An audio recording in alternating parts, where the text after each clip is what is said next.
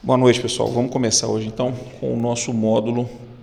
Ah, hoje nós estamos no nosso sexto encontro, né, do nosso, do no, sexto não, sétimo encontro do nosso curso de finanças à luz da Bíblia. Vou começar com uma, uma oração.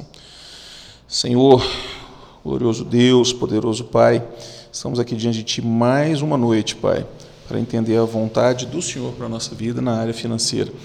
Que o Senhor possa abrir os nossos olhos para a forma como o Senhor encara a nossa vida profissional, o nosso trabalho e a nossa vida nesse mundo material, Pai.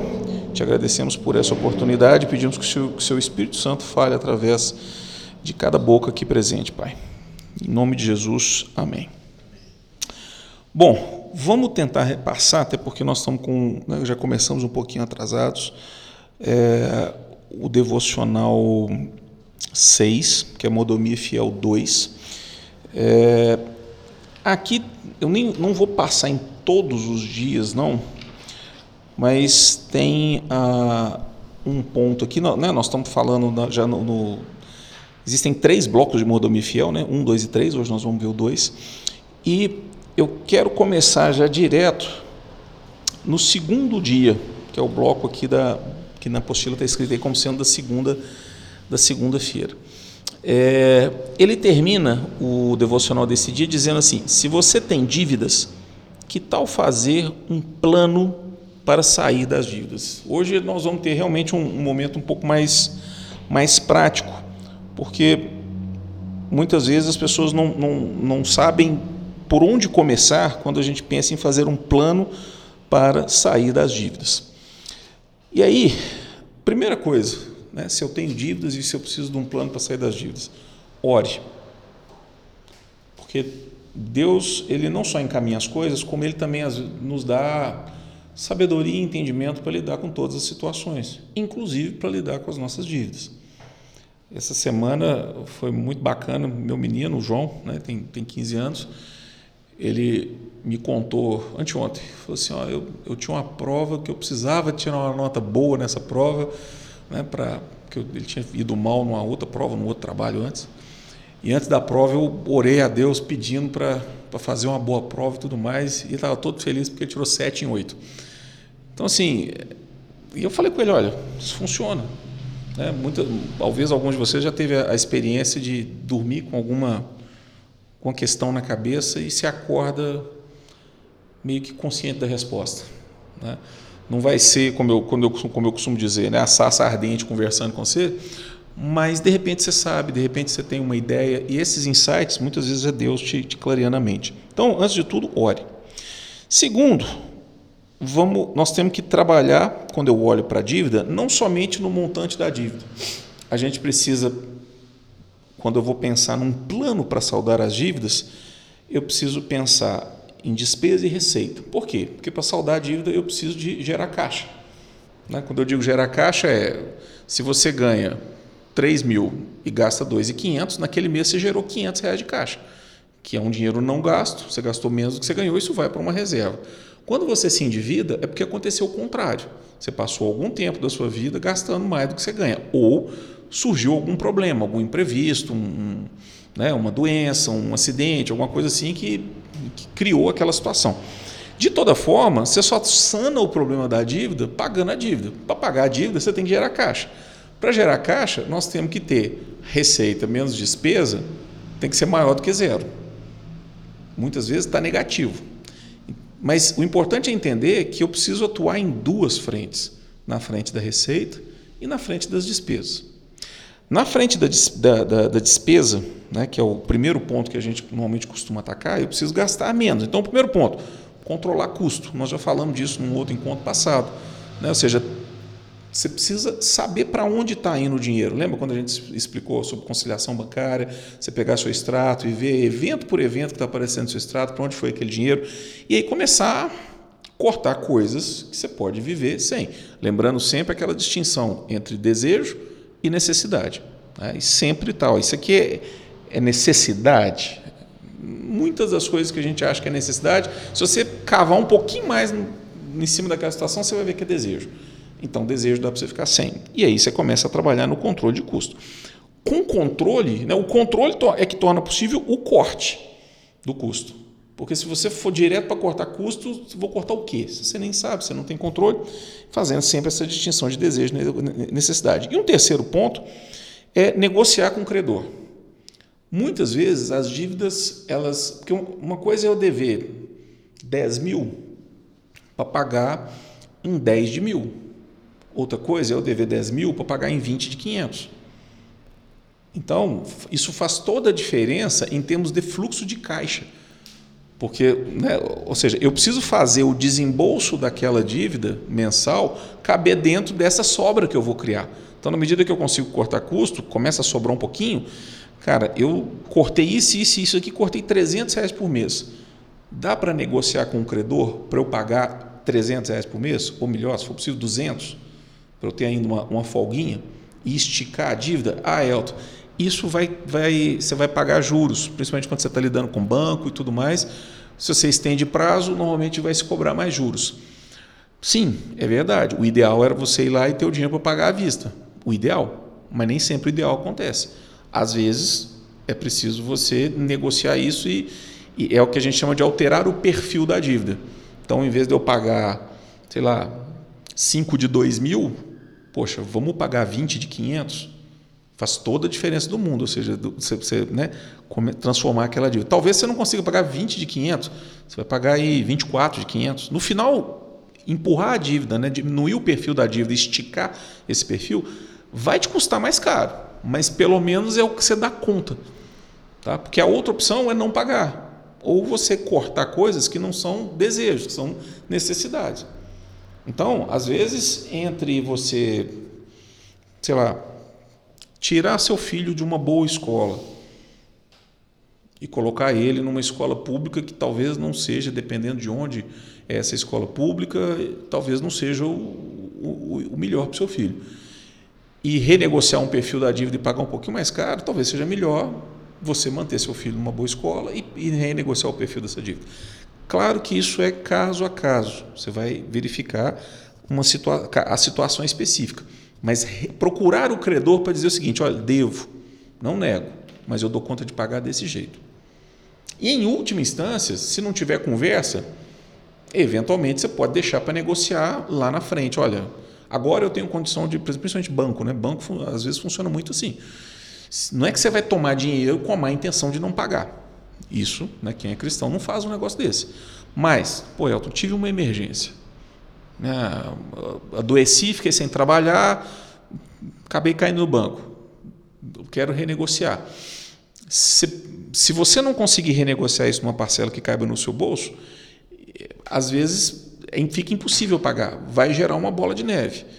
Lá na frente você renegocia com o banco. Só que nesse período, por exemplo, você não vai ficar sujo, é muito provavelmente. Mas lá na frente, às vezes uma dívida que era de 10 mil, ela virou uma dívida de 30 com juros, mas você consegue voltar para pagar os 10 ou para pagar até menos do que isso. Depende da negociação que você faz com o banco e do tempo que essa dívida está vencida. Então, negociar com os credores é importante, né, até para ser honesto com, com seus credores. E por último, existem, existe sempre a possibilidade de você trocar dívidas mais caras por dívidas mais baratas. Não é que existe sempre essa possibilidade, às vezes existe essa possibilidade. Então você está devendo, você está devendo o juro do rotativo do cartão de crédito, 12% ao mês, e o, o, o, seu cheque especial é 7%, então é preferível você entrar no cheque especial para pagar o, o, o, cartão de crédito, porque vai ser mais barato do que você deixar o cartão de crédito sem pagar. Ah, mas então em vez de pagar 7 no, no, no cheque especial, é preferível pegar um empréstimo para pagar 4? É, então, às vezes, é mais interessante eu, eu pegar um empréstimo para quitar aquela bola de neve do cartão de crédito, não entrar no cheque especial e parcelar essa dívida com o banco de forma mais longa. Ou, às vezes, eu tenho um empréstimo que eu peguei que eu pago lá mil reais por mês. Está muito pesado. Você consegue pegar um empréstimo para quitar aquele, para pagar uma prestação mais barata, porque você pegou ou com uma taxa melhor ou com um prazo mais extenso. E aí aquilo acaba caindo, cabendo dentro do seu orçamento. Então, isso do lado da despesa. Controle o custo, corte o custo, separando a diferença de desejo e necessidade, negocie com seus credores e, sempre que possível, troque dívida cara por dívida barata. Isso do lado da despesa. Mas do lado da receita, você também tem o que fazer. Né? Muitas vezes a saída do endividamento não está em não está só no corte, ela está também em fazer entrar mais dinheiro. Né? Porque o, o caixa da gente é igual uma, uma caixa d'água. Né? É a diferença entre o que entra e o que sai, por isso que a caixa seca. Agora, se eu consigo fazer entrar dinheiro, isso também ajuda muito. Então, primeira coisa, nós já falamos disso aqui. Trabalhe diligentemente para manter as suas fontes de renda atuais. Então, primeira coisa, não perca renda. Né? Ou seja, não seja, eu costumo dizer, é, é muito comum isso, né? todo empresário, isso não é por maldade, é porque todo empresário, por obrigação, avalia os seus funcionários, ele sabe quem são os melhores e os piores. Todo empresário tem na cabeça dele uma, uma fila. Assim, se eu tivesse que cortar um funcionário hoje, quem seria? Todo mundo, né? Sua mãe tem lá o negócio dela. Eu tenho certeza que se ela tiver lá dois funcionários só, ela sabe que se ela tiver que cortar um, qualquer corta. Mesma coisa é o cara que tem 100 funcionários. Ele sabe onde que ele, que ele, que ele pode cortar se precisar. Então, não seja você o primeiro da fila na cabeça do seu chefe. Entendeu? É aquela história do, do, da savana, né? Eu não preciso correr mais do que todo mundo, eu só preciso correr mais do que você. Se eu correr mais do que você, o leão vai te pegar e não vai me pegar. Então, hoje em dia, gente, está muito fácil não ser demitido. É só você fazer seu serviço direito. Chega no horário, faz o que tem que fazer, não reclama, não cria confusão, não cria fofoca e vai embora bonitinho, volta no dia seguinte. O cara que trabalha normal hoje, ele, ele, ele já, já destaca. A empresa não quebrar e está segurada. Então, trabalhe diligentemente. Isso é a primeira coisa. Isso é para garantir o dinheiro que já está entrando. Segundo, amplie as fontes de renda. O que, que dá para fazer fora do horário do meu trabalho? Noel, mas eu já chego cansado, etc. Então, cara, vou, vou te falar a minha experiência. De, em 2004, eu comecei a dar aula na faculdade. Eu estava com 29 anos na época. De lá para cá, eu nunca mais tive uma só fonte de renda. Eu sempre tive o, meu trabalho e mais alguma coisa. Ou eu dava aula na faculdade, ou eu vou dar aula em pós-graduação, ou, ou, ou eu vou fazer mentoria, ou eu vou. Enfim, alguma coisa eu, eu vou estar tá fazendo. E principalmente quando eu penso no casal. Né? Assim, é, é, é complicado nos dias de hoje a família inteira depender de uma única fonte de renda de uma única pessoa. Não é o ideal. O ideal seria que realmente a esposa, né, o marido, como provedor, ele pudesse ser o, aquela pessoa que vai providenciar dinheiro suficiente e provisão suficiente para que a esposa possa cuidar da casa, dos filhos. Ah, mas numa situação de dívida, cara, todo mundo tem que, que colaborar. Está no barco. Né? Então, é, o que, que dá para fazer para ampliar a fonte de renda? Ah, dá para fazer. Tem algum trabalho de final de semana? Vou fazer à noite? Vou fazer bombom? Vou fazer chocolate? Vou. Enfim, cara, não sei. Não sei. Arruma alguma coisa para fazer além daquilo que você já está fazendo. Vai fazer um bico no final de semana. Traz mais dinheiro para dentro. Porque isso vai ajudar também a você né, quitar suas dívidas. E terceiro, eventualmente, venda bens. Às vezes você tem aquele carro que é muito bom ter. Pô, não vou ficar sem carro, vou andar de ônibus. Às vezes pode ser o, necessário. Eu já, no, no, passado, já vendi carro para poder pagar dívida. Às vezes você tem, pô, eu comprei um lote, porque o meu sonho lá, um dia eu vou fazer uma casa nesse lote, aqui, aí você está ferrado aqui, cheio de dívida, morrendo em juros, cheque especial. Cara, depois você compra outro lote, vende o lote, pega o dinheiro, quita as dívidas, dorme em paz. Às vezes até sobra dinheiro, e aí, esse sobra dinheiro, a gente junta lá e começa a fazer uma poupança. Daqui a pouco você compra outro terreno. Ou seja, dá uma olhada no que, que você tem para vender. Às vezes você tem, não estou falando só de dinheiro grande, mas às vezes você tem carro e lote, às vezes você tem, sei lá, você tem um eletrodoméstico lá que você não usa, uns móveis lá que você não usa, e às vezes ali você levanta ali mil reais em alguma coisa que você vendeu, isso pode ser a diferença no mês ali entre a conta do mês fechar e não fechar. É o ideal? Não. Mas, de novo, no momento de aperto, você vendeu uma, uma, um, um eletrodoméstico lá, uma, sei lá, a casa tem três televisão, vende uma. Uma bicicleta, vende uma televisão, você levanta mil reais ali, vai, vai, te, vai pagar sua, seu supermercado do mês, naquele mês. Isso pode ser a diferença se você tem uma mesa farta ou não. Então, tem que trabalhar sempre na entrada do dinheiro. Você tem que trabalhar na saída e tem que trabalhar na entrada, sempre olhando para as duas coisas. Tá? Então, não vamos nos esquecer disso. Né? Ou seja, você tem que ter um plano para sair das dívidas. Lá no último encontro, lá na, lá na frente, né, eu reservei uma data só para a gente discutir casos específicos, caso alguém se interesse. Né? É, tem uma tem um ponto aqui que esse aqui eu queria eu queria ler porque o, o estudo ele, né, ele fala muito da questão da ganância que é o livro de Tiago deixa eu abrir minha Bíblia aqui o livro de Tiago capítulo 4, 2, 3. Isso. Esse, esse episódio de Tiago, esse livro de Tiago, é, é, é, o capítulo 4 de Tiago inteiro, eu acho ele assim sensacional. Diz assim o seguinte: são 17 versículos, vou ler tudo. De onde procedem guerras e contendas que há entre vós? De onde, senão dos prazeres que militam na vossa carne? Né? Chamando a atenção da questão dos desejos. Cobiçais e nada tendes, matais e invejais e nada podeis obter.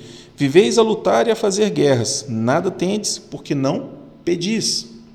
O que eu falei da oração? Primeira coisa, quando eu estou com a dívida, é a oração. Nada tendes, porque não pedis. Pedis e não recebeis. Por quê? Porque pedis mal, para esbanjardes nos vossos prazeres. Senhor, me paga, me, me, eu preciso de um iPhone 13. Senhor, eu preciso daquele carro assim, assim, assado. Senhor, eu queria tanto um apartamento de cobertura, não tem lá, lá. Senhor, eu queria, sabe, eu queria tanto viajar para Disney. Isso é pedir mal para esbanjar com prazer. Assim, a não ser que Deus tenha um propósito para você ir para Disney, Deus não vai te levar para Disney. É, isso não é objeto de oração, entendeu? Agora, o objeto de oração é Senhor, eu estou aqui com minha conta de luz aqui, ela vence no dia tal, não tem dinheiro para pagar. Levanta alguém que me contrate, sei lá o que, que você faz, ah, você é eletricista. Levanta um serviço para mim para eu poder pagar minha conta de luz. A fatura do cartão de crédito vence dia 25. Senhor, eu preciso entrar dinheiro aqui para eu pagar essa fatura inteira, inteira, integral. Eu confio no Senhor e o Senhor, vai me ajudar a levantar para eu poder pagar minha fatura de cartão. Aí, aí aquele negócio também, né? Espero que na fatura não esteja um monte de desmanjação. Ah, se na fatura tiver supermercado, gasolina do carro que você usa para trabalhar, ok. Então, isso é muito importante. Pedir e não recebeis, porque pedis mal para esbanjares em vossos prazeres. Infiéis, não compreendeis que a amizade do mundo é inimiga de Deus? Aquele, pois, que quiser ser amigo do mundo, constitui-se inimigo de Deus. Ou supondes que em vão afirma a Escritura: é com ciúme que por nós anseia o Espírito, que ele fez habitar em nós? Antes, ele dá maior graça, pelo que diz: Deus resiste aos soberbos, mas dá graça aos humildes. Sujeitai-vos, portanto, a Deus, mas resisti ao diabo e ele fugirá de, de vós. O que, que Cristo fala dos nossos inimigos? Os nossos inimigos, o mundo, a carne, é o diabo. Esses são os nossos inimigos. Então, resisti ao diabo e ele fugirá de vós. Chegai-vos a Deus, e ele se chegará a vós outros. Purificai as mãos, pecadores, e vós que sois de ânimo dobre, limpai o coração. Afligi-vos, lamentai e chorai, converta-se o vosso riso em pranto e a vossa alegria em tristeza. Humilhai-vos na presença do Senhor, e ele vos exaltará. Irmãos, não faleis mal uns dos outros. Aquele que fala mal do irmão ou julga seu irmão, fala mal da lei e julga a lei. Ora, se julgas a lei, não és observador da lei, mas juiz. Um só é legislador e juiz, aquele que pode salvar e fazer perecer. Tu, porém, quem és que julgas ao próximo? Atendei agora, vós que dizeis: hoje ou amanhã iremos para a cidade tal, e lá passaremos um ano, e negociaremos e teremos lucros. Vós não sabeis o que sucederá amanhã. Que é a vossa vida? Sois apenas como neblina que aparece por instante e logo se dissipa. Em vez disso, devias dizer: se o Senhor quiser, não só viveremos, como também faremos isso ou aquilo. Agora, entretanto, vos jactais das vossas arrogantes pretensões. Toda jactância semelhante a essa é maligna. Portanto, aquele que sabe o que deve fazer, aquele que sabe que deve fazer o bem e não o faz, nisso está pecando. Então, isso tudo para chamar a atenção para o seguinte: ganância e avareza, gente, é idolatria. Né? Gastar com os prazeres do mundo e tudo mais. Não é à toa que lá, de novo, né, voltando para a questão da, da ganância, né, lá em Êxodo 20, 17, em Êxodo 20, 17, nós temos lá os 10 mandamentos, em Êxodo 20, e o 17 mandamento, o, o versículo 17, que é o décimo mandamento, é: Não cobiçarás a casa do teu próximo, não cobiçarás a mulher do teu próximo, nem o seu servo, nem a sua serva, nem o seu boi, nem o seu jumento, nem coisa alguma que pertença ao teu próximo. Então, gente, a Bíblia está o tempo todo, quando ela fala das questões materiais, assim, ganha o teu, cuida do teu. Esquece a ganância, esquece os prazeres, cuida da necessidade. Nisso Deus vai te suprir, e não nos desejos e na, na, nas vicissitudes desse mundo. Bom, vamos lá para o conteúdo de hoje mesmo, que é na página 20. Hoje nós vamos finalizar aquelas características do mordomo fiel que a gente começou, né? São 12 características e as duas últimas de hoje, que são a na verdade são 14, né? A 13 e a 14 estabelece um estilo de vida coerente com o propósito de Deus para a sua vida, isso é o 13, e vive na perspectiva da eternidade, que é o 14. Estabelecer um estilo de vida coerente com o propósito de Deus, aí nós temos que primeiro entender o seguinte: o que é propósito? E nós temos que entender qual é o propósito de Deus para a nossa vida. E muita gente confunde essa questão do propósito que a gente poderia também chamar de vocação, com trabalho. Mas isso não tem a ver com trabalho, no sentido de profissão ou, ou, o que é que eu faço para ganhar dinheiro. Se a gente for, fosse. Né, Cristo ele fez esse resumo para a gente. Né? Qual que é o resumo que Cristo fez né, da, de toda a lei e os profetas? Amar a Deus sobre todas as coisas e ao próximo como a ti mesmo. O que é amar alguém, gente? Amar alguém é desejar a eternidade do outro. Se você ama sua esposa, você quer que ela esteja com você na eternidade. Se você ama o seu esposo, você também quer que ele esteja na eternidade. Você não quer ir embora e largar ele para trás, né? vamos, vamos dizer assim, e, e vice-versa. Então, amar alguém é se importar com essa pessoa ao ponto de querer a eternidade dessa pessoa. E a eternidade vem através da salvação. Por isso que a, o grande, a grande comissão de Cristo, né, que está até na, no, no, no, no, bloco 14 aqui, né, da, na 14 característica, vive na perspectiva da eternidade, ele fala lá, né, o finalzinho de Mateus, né, portanto, vão e façam discípulos de todas as nações, batizando-os em nome do Pai, do Filho e do Espírito Santo, ensinando-os a obedecer a tudo que eu lhes ordenei, e eu estarei sempre com vocês até o final dos tempos. Em última instância, gente, o nosso propósito, nossa vocação, o nosso chamado é o ID. É o ID. O que importa no, no longo prazo, na grande corrida, na última das circunstâncias, é a salvação das almas. Então, uma vez que você é, está salvo, importa que você comece a trabalhar em prol do reino, por novas almas salvas. Elton, então quer dizer que todo mundo tem que virar pastor? Não. Mas você pode contribuir, cada um à sua maneira, para criar situações, criar ambientes e, e fazer com que as pessoas vejam em você algo que, a faça, que as façam se aproximar de vocês, isso dê abertura. Testemunho. Testemunho. Então, não interessa se você é um eletricista, se você é um advogado, se você é um motorista de ônibus, se você é um pedreiro, se você é um engenheiro, se você é um médico, se você é um psicólogo. No final das contas, o, o, o grande ir de fazer no que você estiver fazendo é a salvação das almas. Como? Exercendo o seu trabalho com amor ao próximo. Amando a Deus sobre todas as coisas e ao próximo como a ti mesmo. Agindo dessa forma, As pessoas serão atraídas. E é interessante como não é você que faz esse trabalho. Você simplesmente se abre para ser assim no seu trabalho. E as pessoas vêm até você. E esse é um efeito multiplicador gigantesco. O trabalho lá atrás começou com Cristo mais 12. Na verdade, tinha mais gente né, que estava em volta. E, e né, a partir da ressurreição de Cristo e da assunção de Cristo, esse povo se esparramou. E hoje você tem bilhões de pessoas no mundo hoje cristãs, pelo menos nominalmente. A gente não tem como saber se, se, né, se esse povo todo está salvo, mas a coisa se espalha, ela é contagiosa. Então, na medida que você se abre, o Espírito Santo coloca pessoas no seu caminho, ele coloca situações em que, que se abrem essas possibilidades. Né?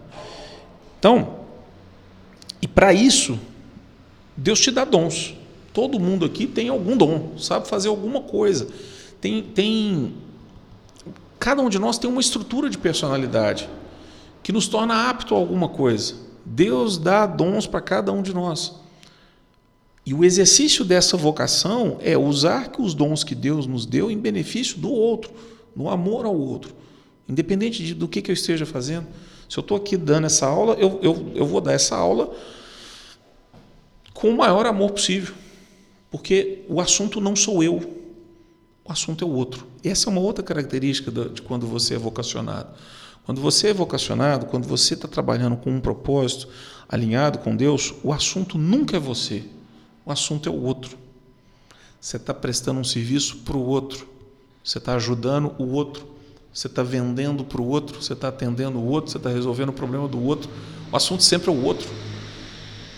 Então, na hora que a pessoa chega numa loja para ser atendida, tem dois jeitos de eu atender ela: com amor, com, com carinho, com cuidado, com atenção resolvendo o problema daquela pessoa, ou friamente, ou não vou dar muita bola, com falta de educação, com grosseria. Por que agir de um jeito ruim se eu posso agir do jeito bom, amando ao próximo? É, é muito fácil a gente se sentir filho de Deus, mas a gente tem que aprender a ver o, o irmão que existe no outro, né? porque somos todos irmãos. Então, aqui em, em Atos 9, tem um, um exemplo bom de Paulo nesse sentido. Quando a gente vai para Atos capítulo 9, a partir do versículo 15. Na realidade, nesse, nesse trecho aqui, é, é interessante que, até voltando um pouquinho, né? É, Cristo está falando. Quer ver? Peraí, deixa eu voltar aqui. Cristo está falando com Ananias. Né? Ananias foi o cara que que foi lá socorrer Paulo, né, quando Paulo teve um encontro com Cristo. E aí, voltando, eu falei a partir do versículo 15, mas vamos voltar aqui no, no, no versículo 13. Ananias, né, falando com Deus, né, assim, igual Jonas, né? O Senhor, é, é isso mesmo? Senhor, Ananias, porém, respondeu: Senhor, de muitos tenho ouvido a respeito desse homem. Então, Saulo, né, quantos males tem feito aos teus santos em Jerusalém? e para que trouxe autorização dos principais sacerdotes para prender a todos os que invocam o teu nome. Mas o Senhor lhe disse: Vai, porque este é para mim um instrumento escolhido para levar o meu nome perante os gentios e reis, bem como perante os filhos de Israel, pois eu lhe mostrarei quanto lhe importa sofrer pelo meu nome. Cara, pode ser Paulo perseguidor de cristão. Deus tem um propósito para a vida dele. Transformar um perseguidor em um, talvez no maior propagador que a fé, a fé cristã já teve. Deus tem um propósito para cada um. Gente, se durante a sua vida você tiver ganhado uma outra alma, eu acho que você já chega lá em cima. Não que a gente queira isso é, como crédito. Nós, a salvação não depende disso, né? vamos sempre deixar isso bem claro. Mas enquanto propósito, enquanto cumprir a ordenança do ID, se você chegar lá em cima com uma alma ganha, assim, ó, esse, esse fulaninho aqui, ó, ele se converteu porque o, o Jonathan falou para ele, porque ele viu um exemplo do Jonathan e foi procurar, ou porque ele viu a Bruna, porque ele, né, a Bruna conversou com ele. Então, se até Paulo, que era o perseguidor, por que não nós? Né? E, e, Paulo tinha o sustento dele, né? Paulo fazia redes.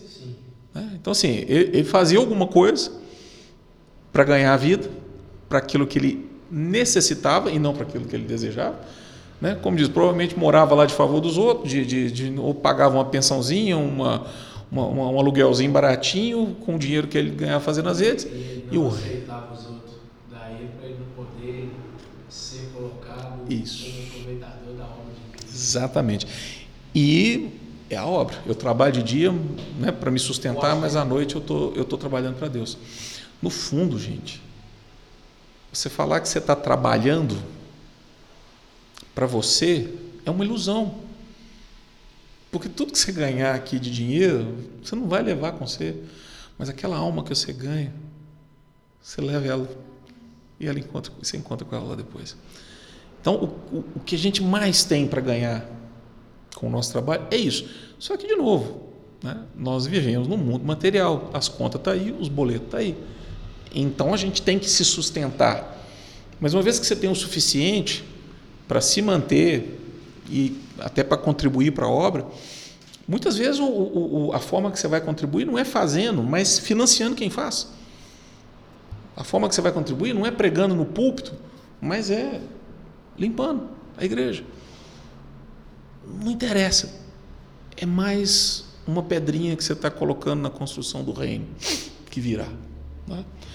Então, esse estilo de vida coerente com o propósito de Deus para a sua vida, que é o título que está aqui, é, é um negócio muito sério. Né? O mundo quer nos convencer que nós temos que ter sucesso. E aí tem uma tem uma postagem, deixa eu abrir aqui, eu lembrei de uma postagem que eu fiz uma vez no, no Instagram, que ele é uma postagem do, do Billy Graham. Internet está lenta. Quer ver? Deixa eu abrir ela aqui. Que tem a ver com essa questão do sucesso.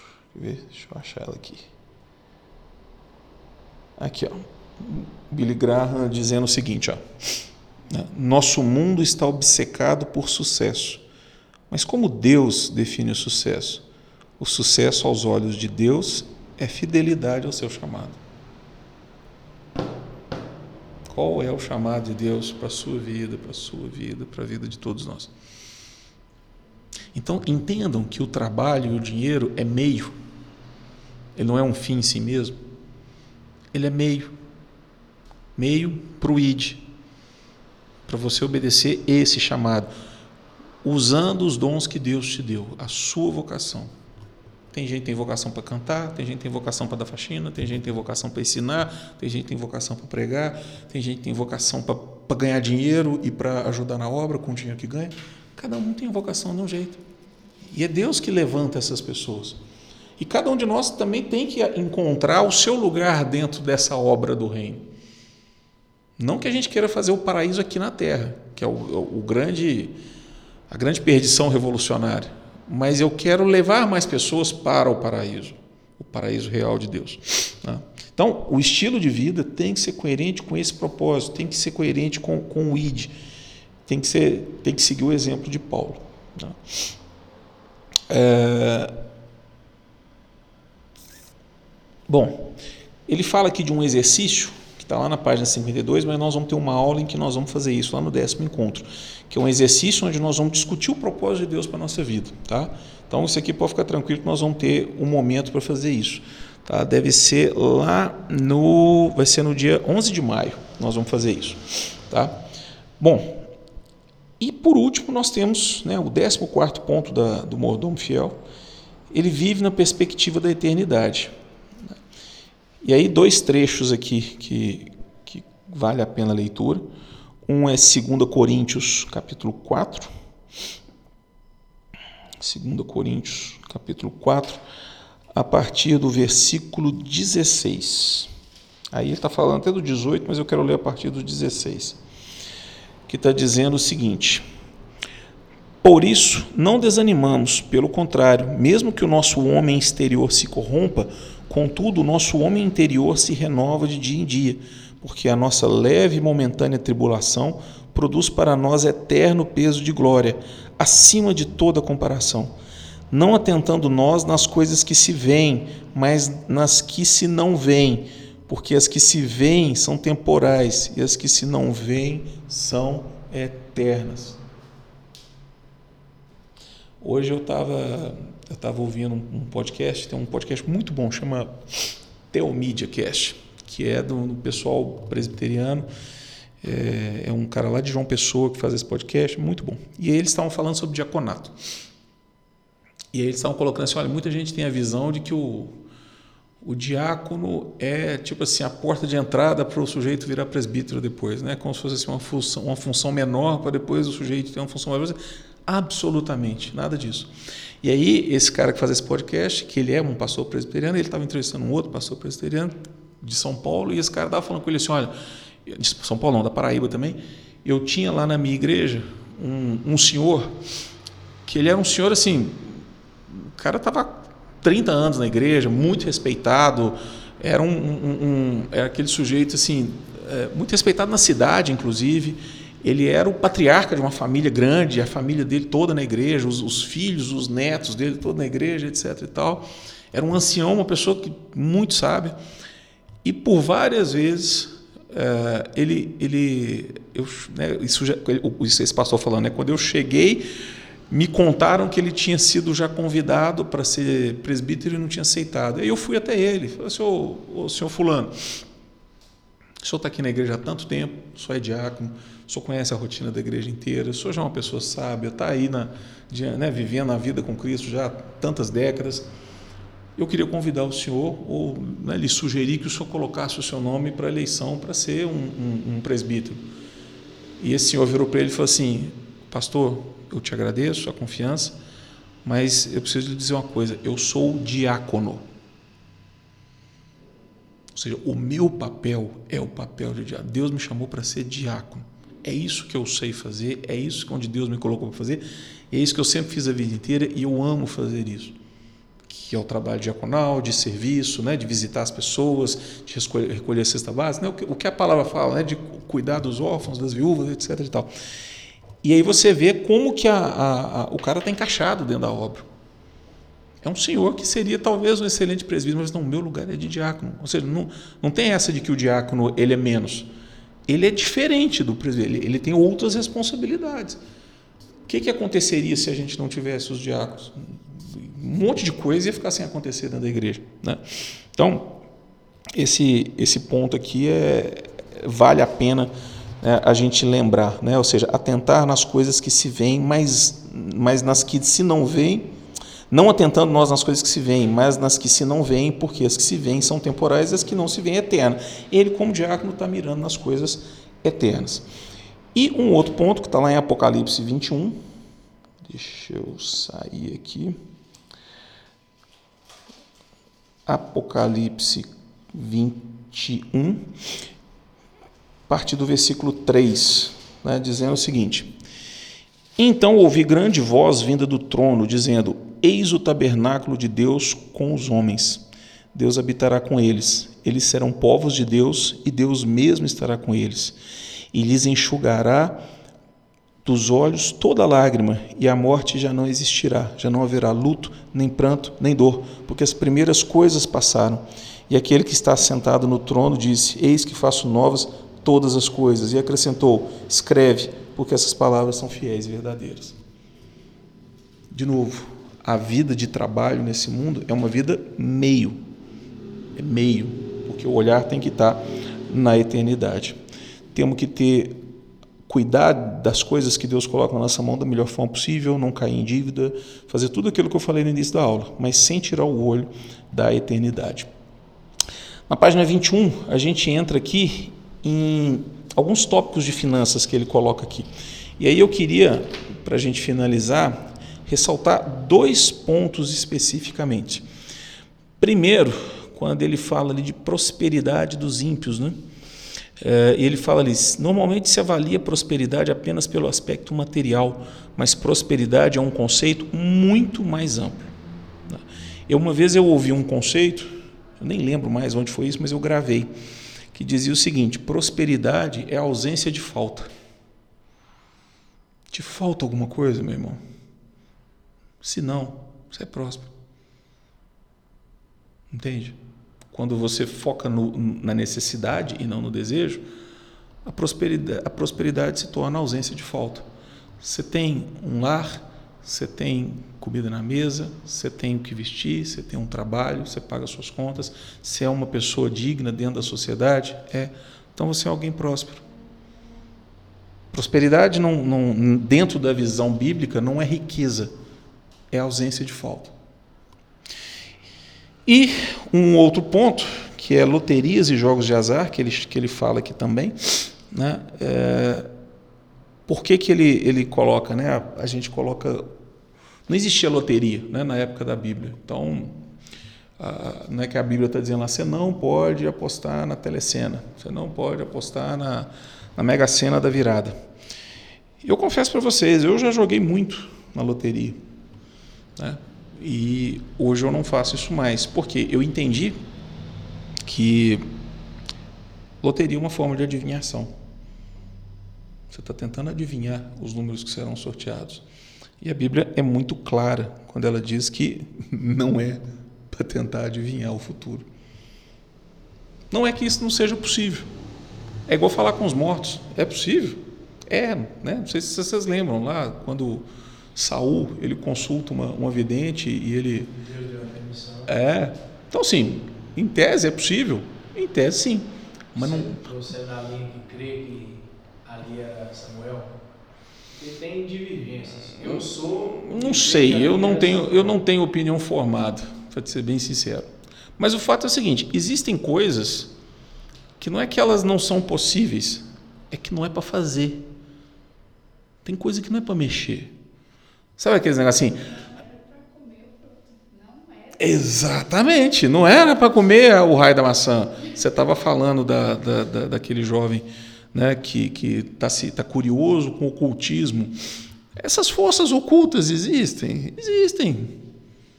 Ah, bota uma tabinha Ouija aí para você ver se não vai vir umas respostas para você. Não é que isso não existe. A questão é que não é para fazer. Você não sabe o que tem do outro lado. Então, é aquele negócio, é uma tomada ali, você vai enfiar o dedo, pode ser que dê choque, pode ser que dê, você vai arriscar. Então, a mesma coisa, adivinhação, não é para fazer.